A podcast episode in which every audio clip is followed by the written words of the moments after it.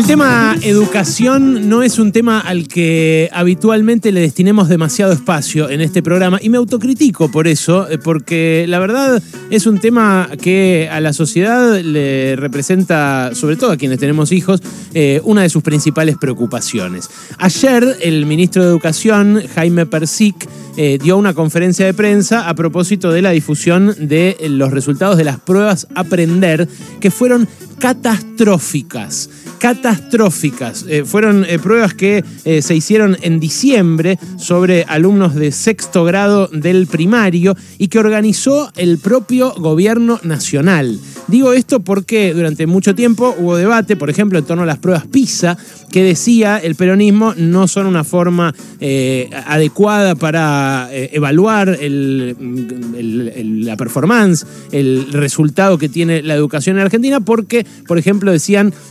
evalúan eh, con multiple choice, algo que acá no se usa tanto y en Chile sí y en Perú también, y entonces da mejores resultados en otros países y peores acá. Bueno, corramos de un lado a las pruebas PISA que organiza la OCDE.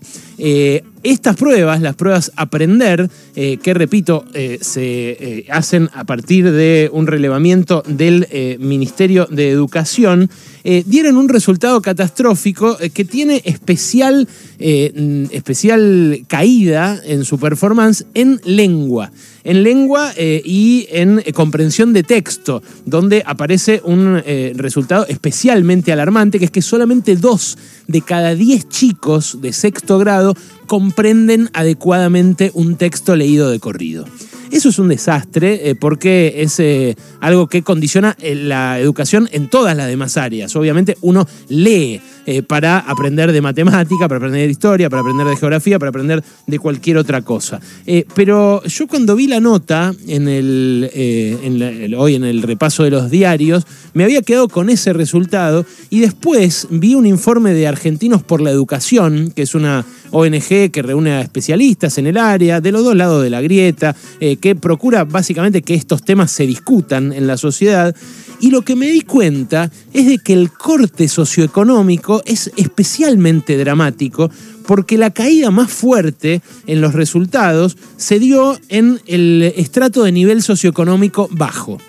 Estas pruebas, eh, cuando se hacen, hacen una serie de preguntas, ¿no? Eh, hacen eh, preguntas sobre si el chico vive en una familia donde el, padre o la madre cobre asignación por hijo, le preguntan si tiene determinados artefactos en su casa, por ejemplo, si tiene más de un televisor eh, o qué tamaño de televisor, eh, si tiene, eh, bueno, X o Y electrodoméstico. Y a partir de eso construyen si el chico está en el nivel socioeconómico bajo, medio o alto.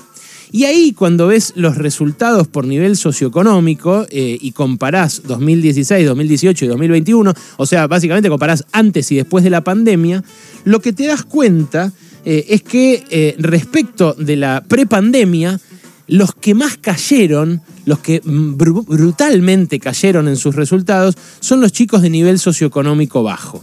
Eh, así como eh, tenían eh, un nivel aceptable en lengua, 6 de cada 10 chicos en ese estrato bajo antes de la pandemia pasaron a tenerlo solo 3 de cada 10 chicos el año pasado en la prueba que se tomó en diciembre en 2021.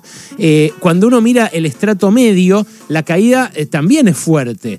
Es del 75% al 60%.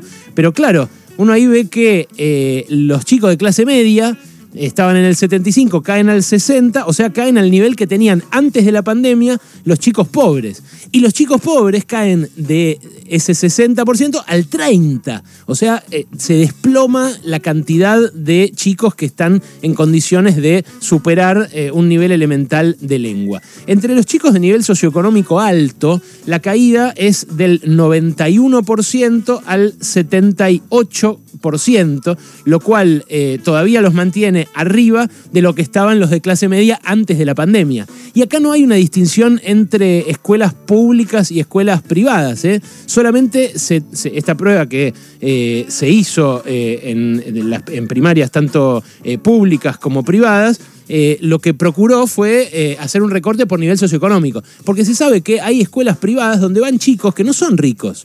Escuelas privadas que pagan una matrícula confesional o, muy barata y que quienes asisten allí no son necesariamente de familias acaudaladas. Bueno, a mí eso me parece catastrófico y me parece algo que va a acentuar la desigualdad en la próxima generación, porque es evidente que el nivel educativo condiciona los ingresos de eh, una persona cuando sale del sistema educativo formal y cuando después sale al, mundo laboral. Eh, ahora, lo que hay a partir de estos resultados es de vuelta un regodeo en la grieta, porque sale inmediatamente Soledad Cunha, que eh, básicamente a mí me parece que hace proselitismo con su gestión, eh, procura votos básicamente. Sale Soledad Cunha a decir, háganse cargo, no tuvieron el coraje de abrir las escuelas a tiempo y tienen, no tienen un plan para revertir esta situación, al menos tengan vergüenza. Bueno, Soledad Cunha haría mal en echar eh, culpas solamente del lado de enfrente, porque en la ciudad también son un desastre los resultados. En una ciudad rica, con muchísimos recursos, Argentinos por la Educación tiene un indicador propio, al margen de estas pruebas a aprender, eh, que marca que solamente 3 de cada 10 chicos terminan la primaria en tiempo y forma. Solamente 3 de cada 10 chicos de los que entran a la primaria terminan en tiempo y forma su educación y lo hacen obteniendo los conocimientos eh, mínimos necesarios para hacerlo. A ver, ¿cómo arman este indicador la gente de Argentinos por la Educación? Bueno, eh, primero eh, busca a los chicos que llegan sin repetir, ¿no? al final de su, de su vida académica obligatoria, o sea, al final de la secundaria. Esos son la mitad. De los que entran a la primaria, más o menos la mitad llega hasta el final de la secundaria sin repetir ningún año. Y de esa mitad eh, que llega hasta el final sin repetir ningún año, eh, hay eh, una partecita que llega con los conocimientos necesarios y otra que no. Por eso, del total, solamente un 33% llega hasta el final y llega con los conocimientos mínimos previstos, con los saberes que estipula el sistema educativo para el final del colegio secundario. Es un número bajísimo. Es un número que es superior a la media nacional, que es muy preocupante porque es del 16%, pero que sigue siendo bajísimo. Eh, y que es bajísimo en una ciudad que tiene los recursos, eh, después de la federalización de la educación, que fue la gran tragedia argentina, el traspaso de las escuelas sin los recursos que se hizo durante el menemismo a las provincias y a, la ciudad de Buenos Aires. Eh, bueno, es la única que tiene los los recursos necesarios para bancar esa educación en un lugar determinado, es la ciudad de Buenos Aires. No lo hace la verdad no lo hace. Bueno, eh, es, eh, es, una eh, situación realmente grave que afecta a 10 millones de estudiantes, que son los que hay en Argentina, en todos los niveles, que afecta a un millón de docentes, porque los docentes también en esto tendrían que ser parte de la solución y no un enemigo de las distintas gestiones que en determinado momento, siempre cuando pica el conflicto, les terminan echando la culpa. y es también un conflicto que involucra a 55.000 establecimientos, 55.000 escuelas. Son eh, cosas que deberíamos tomar como prioridad y que no tomamos, la verdad. Porque hay eh, recursos para hacerlo. Hay una ley de la época de Daniel Filmus como ministro de Educación que garantiza supuestamente que no haya menos del 6% del PBI en presupuesto para la educación. Bueno, eso en los últimos 10 años se cumplió solamente un año. De los últimos 10 solamente se llegó a ese presupuesto un año, que fue 2015. Eh, las eh, provincias muchas veces no llegan a cubrir su parte y como su parte es el 70% de la inversión en educación, justamente por ese traspaso que hubo en los 90, no se llega a ese 6% mínimo. Eh, y eso es en parte lo que explica el mal resultado, pero también el poco aprovechamiento de esos recursos. Bueno, hay una buena noticia en todo esto, que es que Argentina todavía es de los países con mayor cobertura. Eh, en Latinoamérica, por ejemplo, está al tope de los que más incluyen chicos en el sistema educativo. En la primaria tenemos casi el 100% desde hace décadas de eh, cobertura a nivel nacional. En la secundaria subimos mucho en estos últimos 20 años porque se hizo en 2006 se hizo obligatoria la secundaria, que no lo era hasta ese momento, era solo tercer año.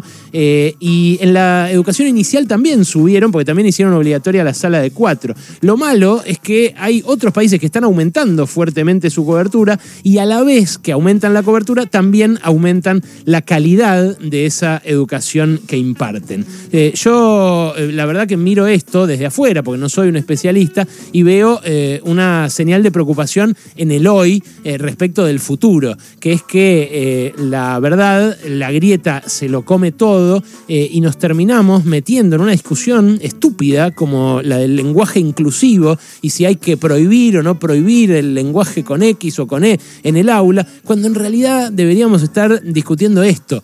¿Qué pasa que los resultados en las pruebas son tan malos y qué pasa que estamos eh, cristalizando una educación para ricos y otra para pobres en la Argentina? Porque eso en definitiva lo que va a cristalizar es la desigualdad.